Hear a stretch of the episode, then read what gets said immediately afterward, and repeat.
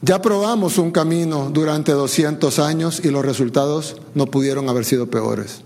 Es 15 de septiembre de 2022. El Salvador celebra su independencia. Para muchos que perdieron sus familiares fue el peor de los infiernos. Nayib Bukele está dando un discurso en un salón lleno de gente en la casa presidencial. Se está transmitiendo en directo por cadena nacional. El único camino que tiene El Salvador es este, que ya también lo probamos. No, es una promesa de campaña. Ya lo probamos y nos está funcionando. Y no lo vamos a abandonar.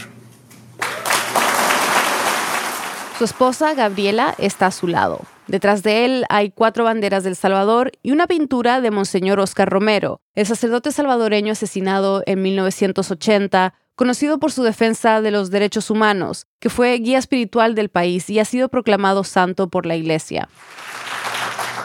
No lo vamos a abandonar por más protestas que vengan desde el exterior. Bukele lleva hablando más de 20 minutos cuando por fin dice.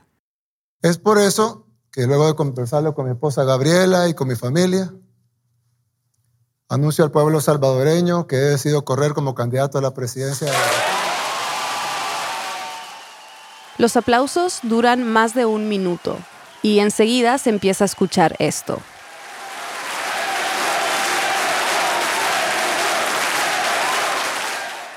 Gritan, reelección.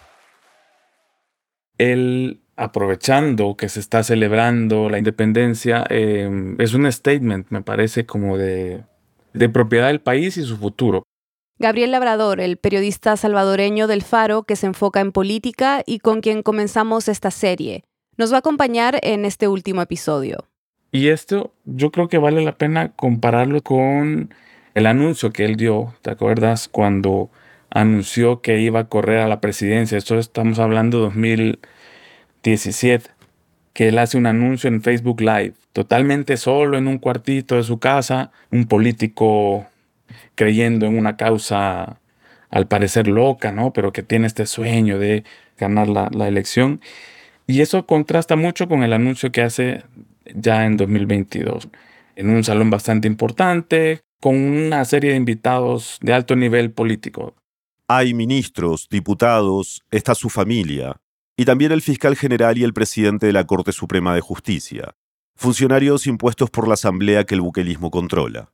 Cuando Bukele da el anuncio, el presidente de la Corte Suprema levanta sus dos pulgares y le hace a Bukele así como diciéndole, bien, bien, estoy de acuerdo con lo que estás haciendo. Y a su lado el fiscal general sonríe. Y luego ellos dos, mientras todo el mundo alrededor está aplaudiendo y, y vitoreando, ellos dos se dan la mano.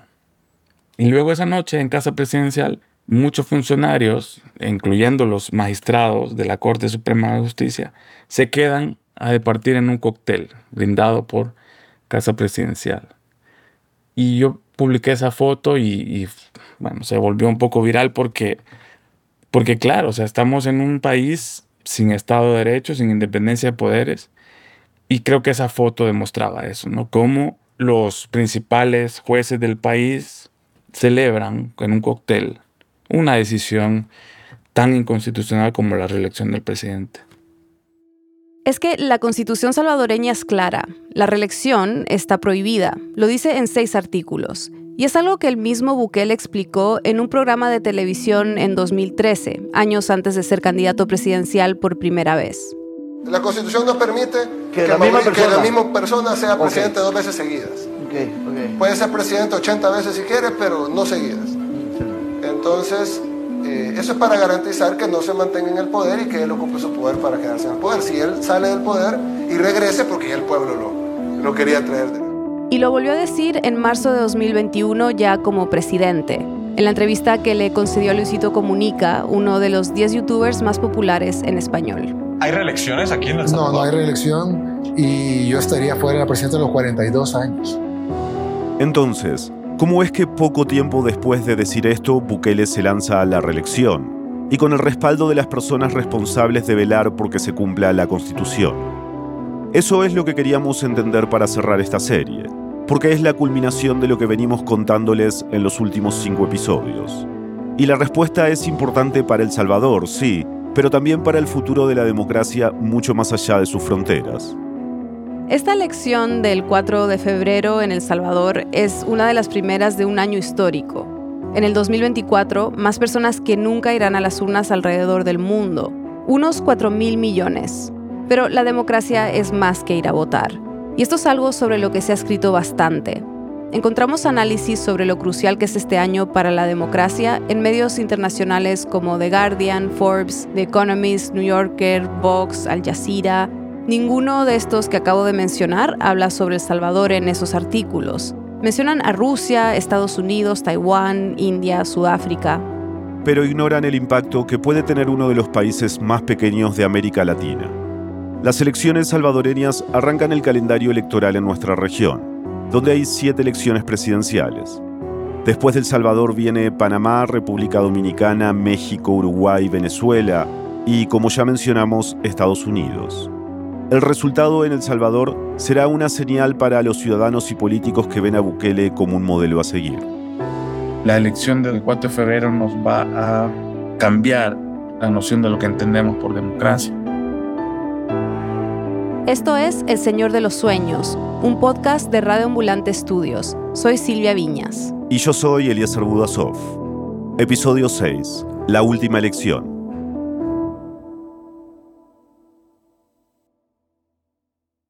La idea de que Bukele se presente a la reelección no es tan reciente. Gabriel nos explicó que es algo de lo que se empezó a especular bastante temprano en su gobierno cuando anunciaron que querían reformar la Constitución. Estamos hablando de septiembre de 2020. Y se le encargó al vicepresidente Félix Ulloa que reformara, a que encontrara esas reformas que podían como mejorar la Constitución que data del 83, de 1983. Y desde entonces eh, la idea de la reelección comenzó a circular entre todos los analistas, juristas, de, mm, porque ya habían ciertos rasgos de populismo que permitían decir que el presidente Bukele pues, podía eso, buscar perpetuarse en el poder. Eso despertó las alarmas, pero el tema con la pandemia y con el régimen de excepción pues quedó como un poco en stand-by. La historia constitucional salvadoreña es muy consistente. Él es Héctor Lindo, historiador y profesor emérito en la Universidad de Fordham, en Nueva York. Le preguntamos en qué contexto se incorporaron los artículos de la Constitución que prohíben la reelección, y nos dijo que es algo que va mucho más atrás que 1983, la más actual. Después de 1886, las constituciones salvadoreñas han rechazado la reelección de manera muy terminante para contrarrestar la tendencia en el siglo XIX de los gobernantes salvadoreños de perpetuarse en el poder. Por cierto, quizás esto último le suena muy parecido a algo que ya escuchamos. Lo de no mantenerse en el poder es algo que el mismo Bukele mencionó en esa entrevista en televisión en 2013. En varias ocasiones en el siglo XX la prohibición de la reelección no era tan importante porque la presidencia no era muy personalista era simplemente el instrumento de grupos económicos que, aunque cambiara el presidente de turno, seguían detentando el poder.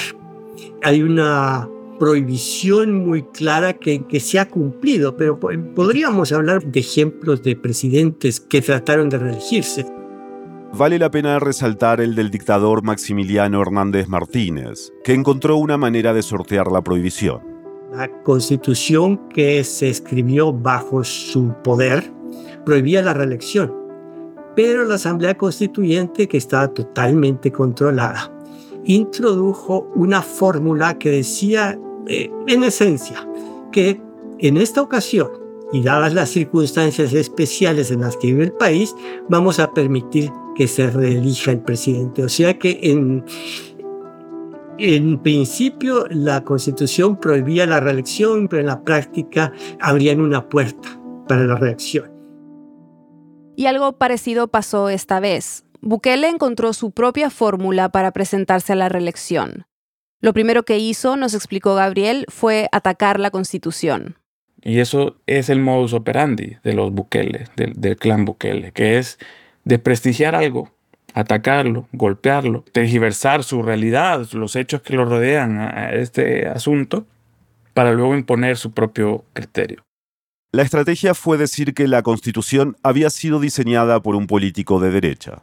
que es Roberto Davison, fundador del partido Arena, ligado a los escuadrones de la muerte, de hecho ligado también al asesinato de nuestro santo Monseñor Oscar Romero. Entonces Bukele ocupa esa imagen de Davison para decir que esa constitución, si había pasado por las manos de Davison el asesino, pues era mala. Lo cual es un argumento bastante simplista, burdo, un tanto ridículo me parece, porque Davison sí participó en la elaboración de esa constitución, pero no fue solo Davison. Además, esa constitución recoge el espíritu de las otras 13 constituciones que ha tenido El Salvador en toda su historia, desde la fundación de, como, como república. El espíritu de nuestras constituciones prohíbe la reelección. Atacar el origen de la constitución entonces fue lo primero, pero en la práctica no era suficiente. Aquí es cuando entra la sala de lo constitucional, que para este punto ya estaba conformada por magistrados que habían puesto los diputados de la Asamblea controlada por Bukele. El 3 de septiembre de 2021, la sala emitió una resolución que dice que solo al pueblo le compete decidir si el presidente debe continuar. Sí, hay un pequeño, un vago esfuerzo de, de argumentación, pero que se cae a las primeras de cambio. O sea, hay un artículo en la Constitución que dice claramente que el periodo presidencial dura cinco años, ni un día más.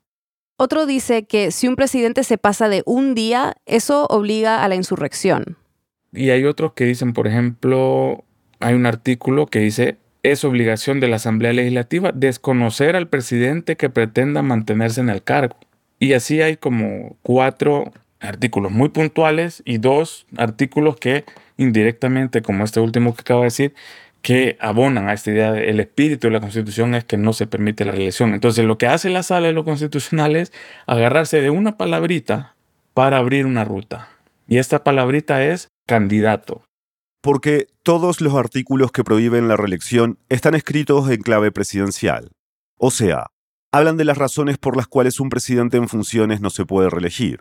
Pero hay un artículo, el 152, que habla específicamente de los requisitos para ser candidato. Y dice que no puede ser candidato alguien que haya sido presidente por más de seis meses durante el periodo inmediato anterior. Tampoco si tuvo el cargo dentro de los últimos seis meses antes del nuevo periodo presidencial. O sea, en términos simples, según la sala de lo constitucional, el requisito para que Bukele pueda presentarse a la reelección es que se aparte de su cargo como presidente, seis meses antes del comienzo del nuevo periodo presidencial. Eso lo dice puntualmente este documento, esta resolución de la sala, y es como el caballito de batalla, el caballito argumentativo que ocupa el buquelismo para decir si lo único que tengo que hacer es apartarme, o tiene que apartarse el hombre seis meses antes de tomar posesión. Ahora, en materia electoral, el máximo juez, la máxima autoridad, es el Tribunal Supremo Electoral. Son los que deben velar porque todos los requisitos constitucionales y todas las leyes se cumplan en un proceso electoral. Pero en este caso, este tribunal no puso ningún pero a la sentencia de la sala. Al otro día publicaron un comunicado en el que señalaban que iban a cumplir con lo que ordena la sala de lo constitucional y decía que si el presidente Bukele se inscribía, ellos iban a garantizar su participación. No asumen su papel de ser árbitros y de ser la máxima autoridad y de cumplir la constitución. Se olvidan de todo eso y por el contrario le hacen el juego a Bukele. Aquí es importante mencionar que el tipo de control que tiene Bukele sobre el Tribunal Supremo Electoral no es igual al que tiene sobre los otros poderes, como la Asamblea, la Sala de lo Constitucional o la Fiscalía. Los magistrados del tribunal fueron nombrados para el periodo entre 2019 y 2024 por una asamblea que aún no estaba controlada por el buquelismo. Entonces, en este caso, de los cinco magistrados del tribunal, cuatro votaron a favor de esta resolución, y tres explicaron que respaldaban lo que dijo la Sala de lo Constitucional sobre la reelección. Ahí te queda claro que en realidad eh, el tribunal está dividido. Hay unos magistrados que tratan de resistir un poco a, la cooptación. Pero el Tribunal Supremo Electoral, por lo menos desde la era Bukele, ha estado bajo mucha presión. Del presidente Bukele, de funcionarios como el presidente de la Asamblea, que es súper amigo de Bukele. Y bueno, hay, incluso la Asamblea Legislativa de Bukele aprobó una reforma para que se procese con cárcel, o sea, castigue con cárcel a todo aquel funcionario que impida la inscripción de una candidatura. Entonces, ¿bajo qué lógica un funcionario como del Tribunal Supremo Electoral va a negarse a inscribir la candidatura del político más popular si está ese artículo que te promete cárcel si te obstaculizas? Esta sentencia de la Sala de lo Constitucional llegó solo meses después del primero de mayo, cuando la Asamblea controlada por el buquelismo destituyó al fiscal general y a los magistrados de esta sala. O sea, era la sentencia de un órgano compuesto por funcionarios afines al presidente. Así que la comunidad internacional condenó la sentencia como otra movida autoritaria de Bukele. Gabriel dice que la reacción más importante fue la de Estados Unidos. En ese momento no tenían embajador en El Salvador. Su máxima representante en el país era Jean Mains, que tenía el título de encargada de negocios de la embajada. Mains había trabajado como diplomática en el país. Cuando Bukele era alcalde de San Salvador, establecieron una relación cercana. Para ese momento, el anuncio de la Sala Constitucional decide quemar las naves. Y en una conferencia de prensa, como muy pocas veces ha hecho una representación diplomática, critica duramente la decisión de la Sala Constitucional.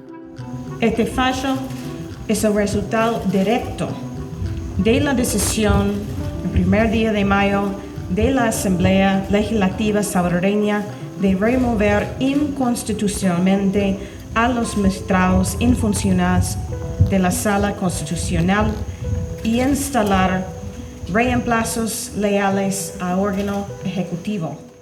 Y dice que básicamente este es el camino que siguió antes Venezuela.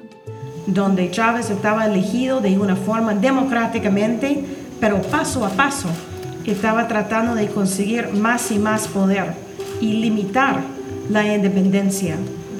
Y en el momento, creo que muchos venezolanos estaban creyendo que estaba viviendo en una democracia, porque había razones de elegirlo.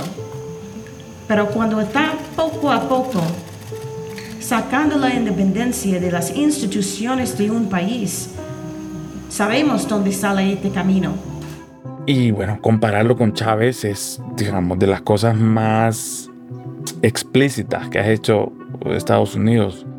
Dos meses después, en noviembre de 2021, Mains anunció que se iba del Salvador y que Estados Unidos había decidido poner en pausa su relación con el país.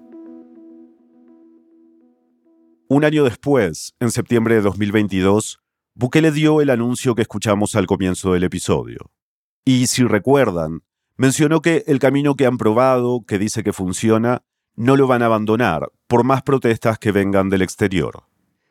Pero ¿qué usa él como justificación para ser candidato otra vez? Porque la primera vez que se lanza, como vimos, el discurso era contra los partidos tradicionales pero no puede repetir eso de nuevo, me imagino. Entonces, ¿qué dice él para justificar la reelección? En ese momento él se enfoca en vender la idea de que el combate, la guerra contra las pandillas, está rindiendo frutos. Y ya para ese momento el régimen de excepción tiene seis meses de vigencia. Se han capturado cerca de 50 mil personas, muchos de ellos, por supuesto, inocentes y se demostró que eran personas inocentes. También habían 73 personas fallecidas en cárceles sin haber sido condenadas siquiera, ¿no? O sea, había una grave crisis de derechos humanos, pero al mismo tiempo el régimen de excepción le estaba dando a Bukele muchísima popularidad porque le estaba dando algo tangible a la gente. Tiene un equipo comunicacional lo suficientemente hábil como para encontrar el sentido de oportunidad en cada narrativa. Creo que ni nadie imaginó que, digamos, esta gran ofensiva que empieza en 2022 con el régimen de excepción iba realmente a hacer que la población se sintiera tranquila. Ella es Amparo Marroquín, profesora de Comunicaciones y Cultura de la Universidad Centroamericana José Simeón Cañas del Salvador.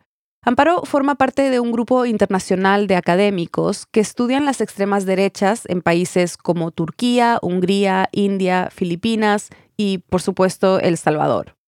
Creo que lo que pasa ahí es que tenemos una campaña de comunicación que tiene una efectividad en la vida cotidiana de las personas. ¿verdad? Es decir, cuando Nayib Bukele dice, bueno, tenemos el hospital más grande de Latinoamérica, la gente no siente en la vida cotidiana que la salud mejore. Cuando Nayib Bukele dice tenemos una política de Bitcoin que nos va a volver personas con mucho más poder financiero, la gente no siente en la vida cotidiana esto. Pero cuando Nayib Bukele dice vamos contra las pandillas, la gente siente en la vida cotidiana, que digamos es lo que está ya documentado. Y por eso su anuncio de la reelección lo enfoca en, en la libertad, porque dice Bukele que ya sin las pandillas, principalmente los salvadoreños de a pie, están gozando como nunca antes de una libertad inédita, que ya pueden salir, conocer el país sin problemas, sin sentirse amenazados, lo cual no lo podemos discutir, o sea, eh, es un hecho. Las calles lucen distintas eh, y hay un aire distinto. La vida cotidiana cambió y ese es el mejor Bitcoin que puedes tener para la reelección. Una pausa y volvemos.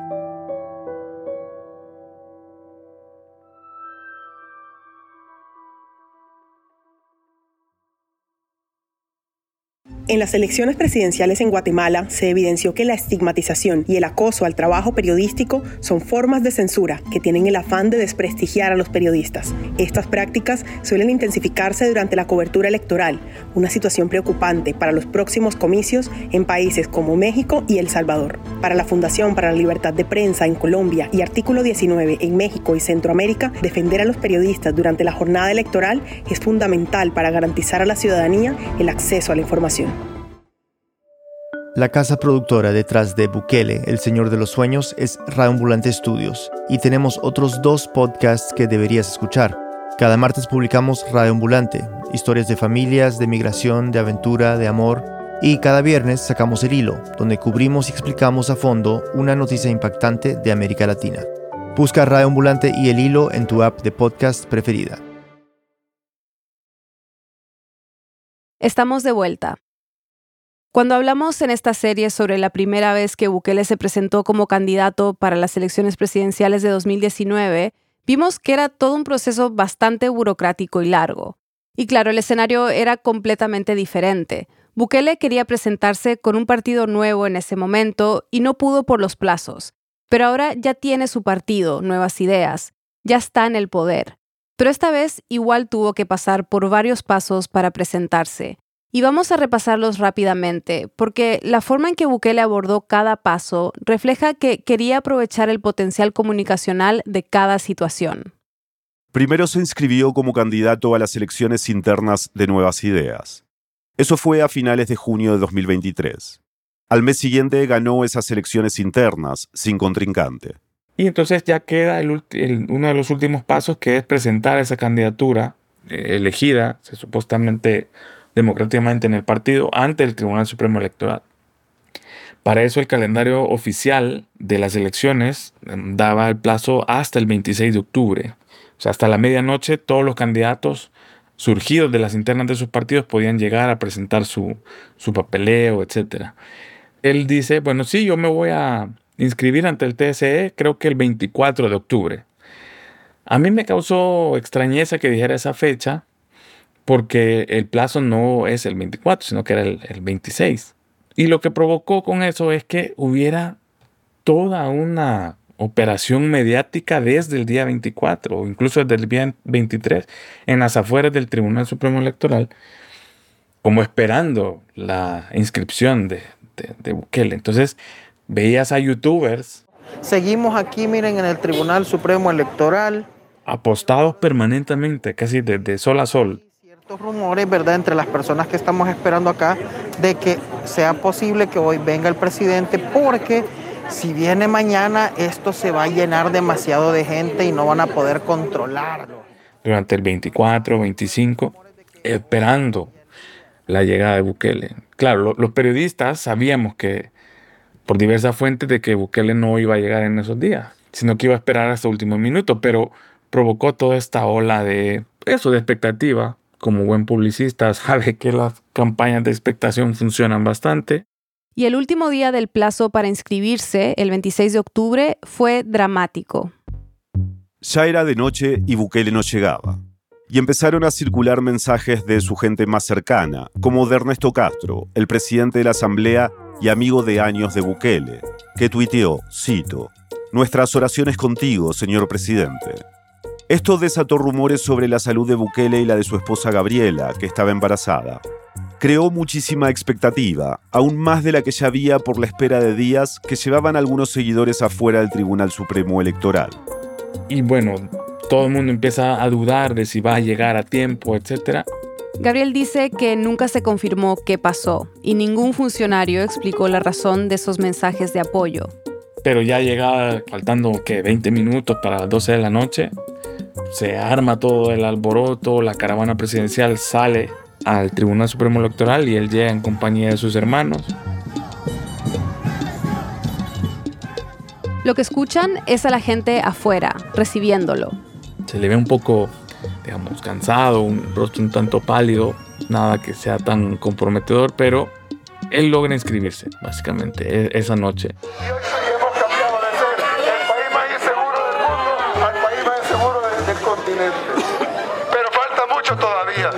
Esa noche le habló por megáfono a sus seguidores que estaban afuera del Tribunal Supremo Electoral.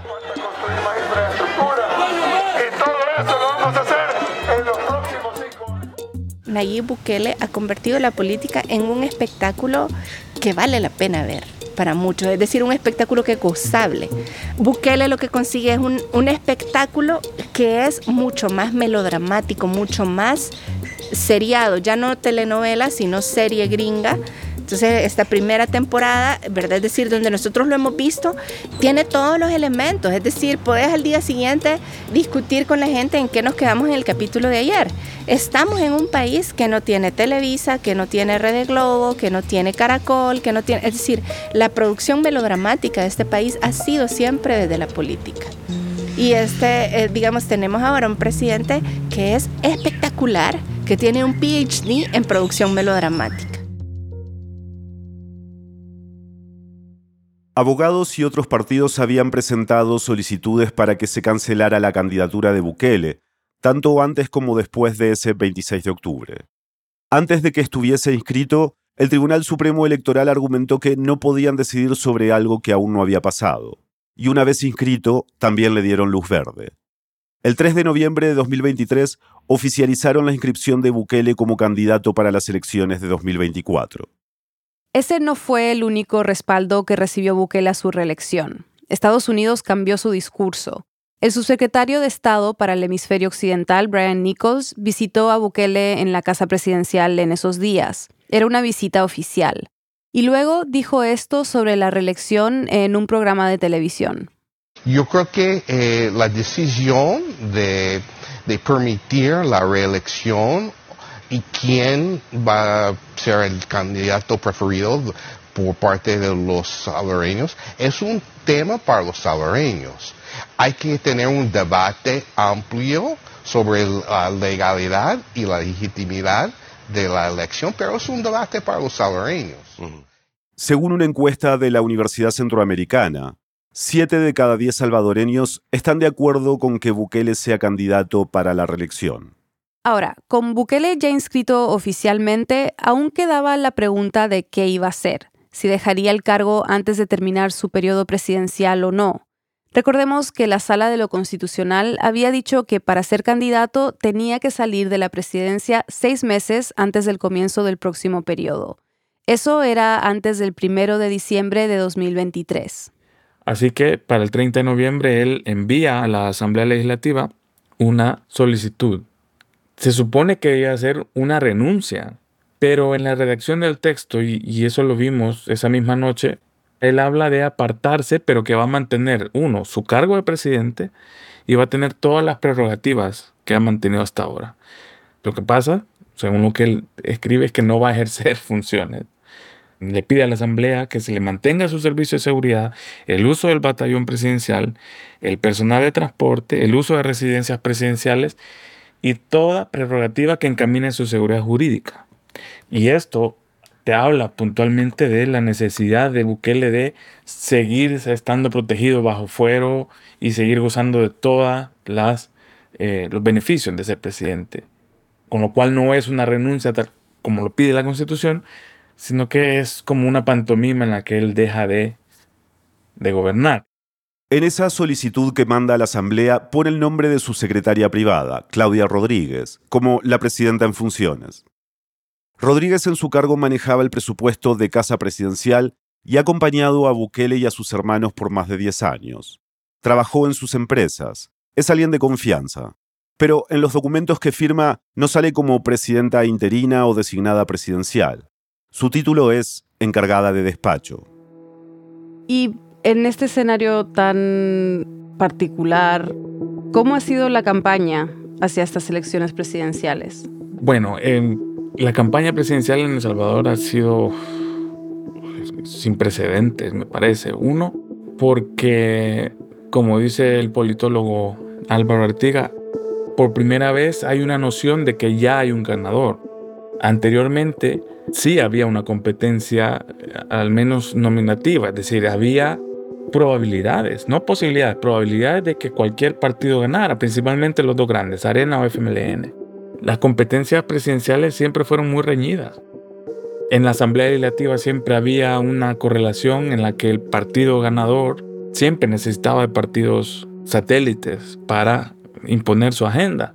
Pero eso es algo que para 2024 no prevemos que ocurra.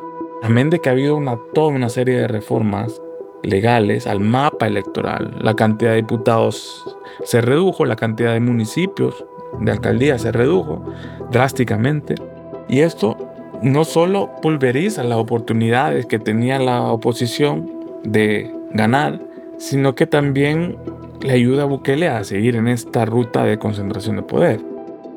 Gabriel dice que es llamativo que esta campaña electoral no se vea en las calles. Hay una noción colectiva de que nuevas ideas va a ganar. Incluso en la oposición hay una corriente de pensamiento que dice que la oposición no debió haber competido en la presidencial porque ya se sabe que Bukele iba a ganar. Entonces que los esfuerzos tenían que concentrarse en la Asamblea Legislativa donde se podía hacer contrapeso a el Poder Ejecutivo. Entonces en la, en la calle no ves esta bomba eh, electoral, las pancartas o los anuncios en la TV. Lo que ves es un camino hacia un partido hegemónico donde los anuncios que más ves son los de la presidencia de la República y los del partido oficial. Hablemos un momento del, voto en el extranjero. ¿Qué ha hecho Bukele como para incrementar la votación en el extranjero? Mira, em, históricamente el voto en el extranjero eh, en El Salvador no ha sido tan relevante en términos numéricos a pesar de que se habilitó la, posibilidad de votar para la diáspora, los que están afuera, que son muchísimos, millones, la participación electoral ha sido muy baja. La última vez creo que hubo 3.000 votos. En las últimas, en 2019, votaron menos de 4.000 personas. Es que desde que se habilitó en 2013, ha sido complicado votar desde el extranjero. Había que registrarse y mandar la papeleta por correo postal. Y bueno, este año la particularidad ha sido que Bukele ha propiciado una serie de decisiones que están como avivando la posibilidad de que el voto en el extranjero por primera vez suba bastante. Y yo creo que es una manera en la que el, el buquelismo encontró de compensar los votos perdidos aquí en el territorio local, en el territorio salvadoreño. Quizás es un poco complicado de, de entender, pero tenemos que entender algo aquí. El Salvador tiene 3 millones de personas afuera, la gran mayoría en Estados Unidos. Bukele, y yo creo que la audiencia lo sabe, es un fenómeno no solo continental, sino que incluso mundial. Yo creo que eso no es obra y gracia del Espíritu Santo, sino que al contrario, es como una operación mediática muy efectiva que ha implementado el, el presidente Bukele. Y una manera de hacerlo, bueno, es, es eso, es como, como emitir muchos mensajes hacia afuera y sobre todo a la comunidad de salvadoreños en el extranjero. Como este que publicó hace poco el medio oficialista La Nota en TikTok. La música es de ellos, por cierto.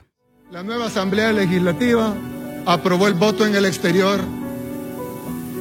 que había sido prometida a toda nuestra diáspora, para que después de tantos años ellos puedan participar en las decisiones de nuestro país este es un momento histórico en que los salvadoreños empezamos a ser realmente libres y soberanos. En realidad, como ya vimos, el voto en el extranjero estaba aprobado hace años. Lo que hizo la Asamblea es habilitar el voto electrónico para la diáspora.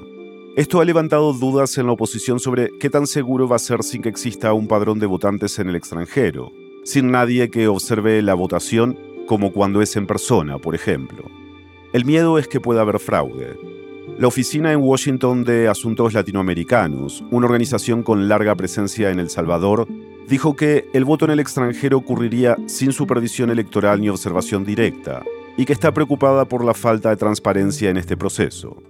Pero esta votación ya arrancó. Está disponible desde el 6 de enero para los salvadoreños en el extranjero. Dos funcionarios electorales le confirmaron a la agencia Associated Press que en los primeros tres días votaron más de 50.000 personas, 12 veces más que en el 2019. Los mensajes de propaganda hacia afuera en Estados Unidos son muchísimos y constantes, y no solo desde la presidencia, sino que muchos youtubers, de hecho, están radicados en Estados Unidos y son propagadores de la narrativa del, del presidente. La historia no es que Nayib Bukele busque la reelección. La historia va a ser que Nayib Bukele sea reelecto por todos ustedes. Eso es lo que estamos esperando, ¿no? Estas personas de la oposición que dicen que no se come de la seguridad. Claro que sí, porque si no habría tanta seguridad en estos momentos en El Salvador, toda esta gente no estaría visitando desde afuera. De hecho, el noticiero oficial de El Salvador, noticiero del Canal 10 estatal, cambió su programación para transmitirse aquí, en hora salvadoreña, a las 4 de la mañana, lo cual coincide con la primera hora, digamos, 6 de la mañana, con la costa este de Estados Unidos, Nueva York, donde hay muchísimos salvadoreños. Es decir, hay un, un esfuerzo bastante evidente, un esfuerzo denodado del gobierno de comunicarse con esa gente que está afuera. Porque la diáspora tiene una influencia muy grande en el país. Es fundamental para la economía, Recordemos que las remesas representan al menos una cuarta parte del Producto Interno Bruto del Salvador. O sea, el día que se corten las remesas y de repente ocurriera, no sé, que se cortaran eso, la economía salvadoreña implosiona, o sea, se caería inmediatamente. Dependemos grandemente de los que envían remesas. Y esa relación yo creo que es como un hijo que depende de su padre que le manda dinero. Si el padre o la madre que manda dinero le dice a su dependiente que vote que la mejor opción es Bukele, lo van a hacer. ¿Y qué podemos esperar del 4 de febrero? Yo creo que en ese momento se va a abrir la puerta a, la dictadura, ya oficialmente, con respaldo de las mayorías. Bueno, yo creo que el resultado de una elección como esta lo que hace es confirmar dos cosas, ¿no? Primero, eh, que la estrategia de comunicación política de Bukele es la más exitosa de la región, ¿verdad? Es decir, que la narrativa que él instala permite desmontar la democracia y que todo el mundo esté de acuerdo con que la democracia no es el mejor sistema. Gana la narrativa antidemocrática y se demuestra que ha ganado. Y lo segundo para mí es que yo creo que en Centroamérica como región hay una moraleja que es importante recordarla y es la moraleja que nos deja Juan Orlando Hernández y Daniel Ortega que es la moraleja de nunca dejes el poder porque entonces vas a morir tranquilo en tu cama. Vale la pena repasar lo que pasó con Juan Orlando Hernández de Honduras. Fue el primer presidente de ese país que buscó la reelección desde el retorno de la democracia y lo logró, pero cuando dejó el poder fue extraditado y acusado en Estados Unidos por narcotráfico. En cambio, Ortega, en Nicaragua, que se ha quedado en el poder, que no ha demostrado ningún interés en dejarlo, vive tranquilo, sin haber sido juzgado, sin haber nunca dado cuentas a la sociedad nicaragüense o a la región centroamericana por lo que ha hecho. ¿verdad? Entonces, yo creo que lo que el buquelismo entiende también es que si vos has optado por un poder sin contrapesos, ese poder tiene que mantenerse en una región como la nuestra. Porque en el momento en que perdiste el poder, estás en problemas. Por tanto, tenemos que defender ese poder como gato panza arriba, diría mi abuelita, ¿verdad? Hasta donde te dé la comunicación política y hasta donde te dé el brazo coercitivo del Estado. Básicamente va a ser la carta que necesita el presidente para echar a andar una agenda, creo que más intolerante y más represiva. porque Gabriel dice que Bukele, al ganar la reelección, va a poder decir que si la gente lo votó, entonces significa que van por el camino correcto. Le da permiso para seguir. No sé hacia dónde los guionistas se van a inclinar, pero digamos que tengo como, así como cuando decís, bueno, ¿y cómo crees que va a estar la segunda temporada? ¿Va a seguir igual o no? Creo que la segunda temporada puede seguir igual si la popularidad de Bukele se mantiene. Va a seguir básicamente igual. Tengo el temor que si la popularidad de Bukele decae, Bukele va a sacar más al ejército. Sacar al ejército para muchas sociedades en América Latina es una forma sencilla de evocar la vida bajo una dictadura. En 2021, Bukele prometió que duplicaría el número de militares en el país, de 20.000 a 40.000 en cinco años. Para 2022, el año del que se tienen datos más actualizados, ya había aumentado a 24.500 y era el ejército más grande de Centroamérica. Pero no solo los ha sacado a las calles, ha potenciado su imagen y sus recursos y ha privilegiado su rol en seguridad interna por encima de la policía civil. Cuando estábamos reporteando para el episodio sobre el régimen de excepción, le preguntamos a la abogada Zaira Navas, que investiga sobre el Estado de Derecho, qué significaba en la práctica que esta medida se hubiera convertido en una forma de gobernar. Zaira nos dijo que El Salvador, al salir de la guerra civil, había conseguido construir una institucionalidad democrática, una serie de organismos y controles que buscaban evitar el abuso de la fuerza y el regreso de las dictaduras, y que este gobierno había retomado un enfoque de seguridad de guerra con un agregado, una tremenda campaña publicitaria. Ahora la Fuerza Armada es la protagonista en temas de seguridad y ahora se atreven abiertamente a hablar de seguridad nacional ellos abiertamente hablan de enemigo interno, de enemigos externos, la cantidad de armamento que se le compra a la Fuerza Armada no corresponde a la situación que se vive en el país. Bukele, como dice Gabriel, suele usar un argumento numérico para reírse de los que le dicen dictador. Él fue elegido democráticamente por la mayoría. Ahí están las encuestas, dice. La gente lo apoya. Le preguntamos al historiador Héctor Lindo si él creía que dictadura era una palabra excesiva para hablar del gobierno de Nayib Bukele en El Salvador. Porque para muchos de los que hemos vivido o conocemos el pasado reciente de la región, se asocia más con tomar el poder por la fuerza, con los militares derrocando a un gobierno democrático y no apoyando a un presidente muy popular.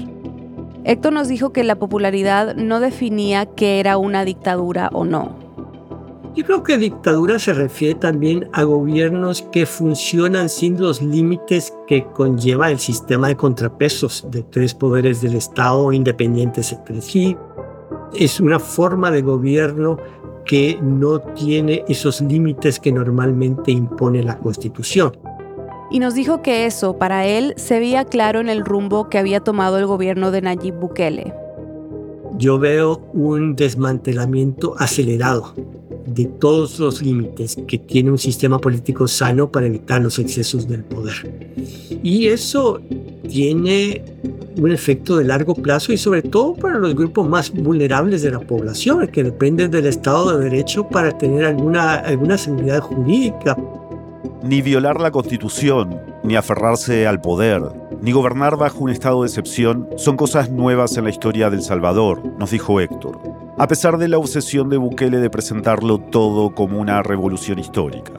Nos explicó que en el pasado, por ejemplo, la relación entre el grado de autoritarismo y el gasto de publicidad había sido muy directa también. Lo que le parece extraordinario es el grado y la habilidad con que lo ha hecho Bukele. Y algo más que sí le parece nuevo. Que ha internacionalizado su discurso, es decir, parte de sus esfuerzos en las redes sociales no está dirigido solo a El Salvador, Está dirigido también a la República Dominicana, a Chile, a Argentina. Es algo muy audaz y muy novedoso que lo ayuda a legitimarse dentro del país.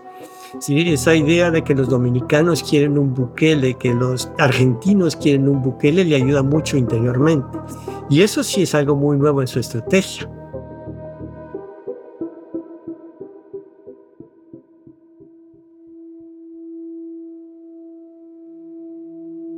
Durante meses preguntamos una y otra vez por esto. ¿Qué era lo que había hecho Bukele para convertirse en el modelo ejemplar de ciertos políticos latinoamericanos?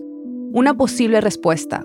convencer a una sociedad azotada por la desigualdad y la violencia de que los derechos de la democracia son incompatibles con la eficiencia, de que para tener seguridad había que renunciar a las garantías, de que no había lugar para todos.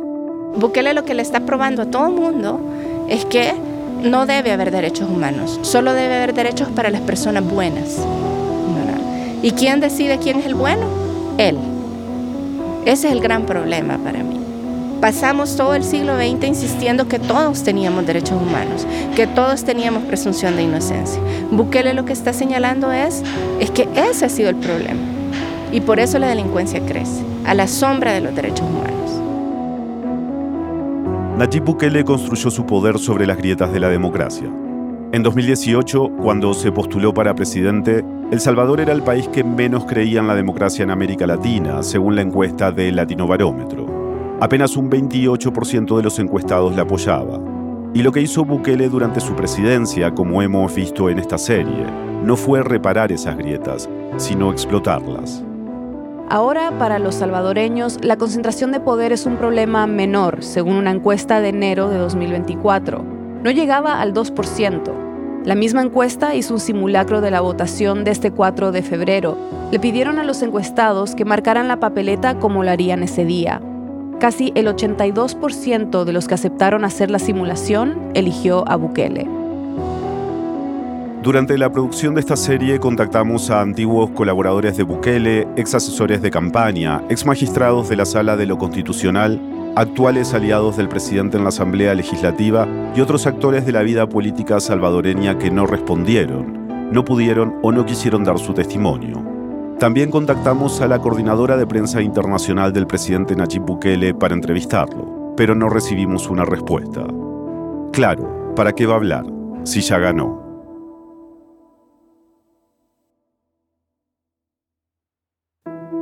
Esta serie fue realizada gracias al apoyo del Pulitzer Center on Crisis Reporting, Free Press Unlimited, Artículo 19 México y Centroamérica, la Fundación para la Libertad de Prensa FLIP y de Justicia. Además agradecemos a la FLIP por la asesoría y la revisión legal y a Riesgo Cruzado por su valioso apoyo en materia de protección y seguridad. Este es el último episodio de Bukele, el Señor de los Sueños, pero seguimos atentos a todo lo que sucede con la democracia en El Salvador y en América Latina. Si te gustó la serie, no dejes de seguir a Central, que más adelante tendremos novedades. Los productores y reporteros somos Eliezer Budasov y yo. Gabriel Labrador es nuestro reportero y productor en terreno. Desiree Yepes es nuestra productora digital. Daniel Alarcón y Camila Segura son los editores. Carlos Dada es nuestro consultor editorial. Los verificadores de datos son Bruno Celsa y Desire Yepes. Selene Mazón es asistente de producción. El tema musical, la música, mezcla y el diseño de sonido son de Elías González. El diseño gráfico y la dirección de arte son de Diego Corso. El desarrollo web es de Paola Ponce. Gracias a Jonathan Blitzer por su apoyo. Bukele, El Señor de los Sueños, es un podcast de Central, el canal de series de Radio Ambulante Studios. Desde Radio Ambulante Estudios, las directoras de productos son Natalia Ramírez y Laura Rojas Aponte y contaron con la ayuda de Paola Leán. El equipo de audiencias y producción digital está formado por Samantha Proaño, Ana País, Analía Llorente y Melisa Rabanales. La gestión de prensa y comunidades es de Juan David Naranjo.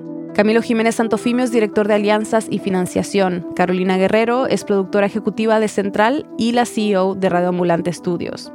Puedes seguirnos en redes como Central Series RA y suscribirte a nuestro boletín de correo en centralpodcast.audio.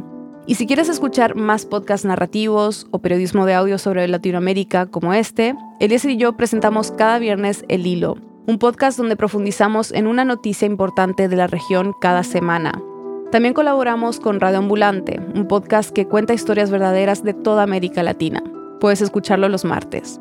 Soy Silvia Viñas. Gracias por escuchar.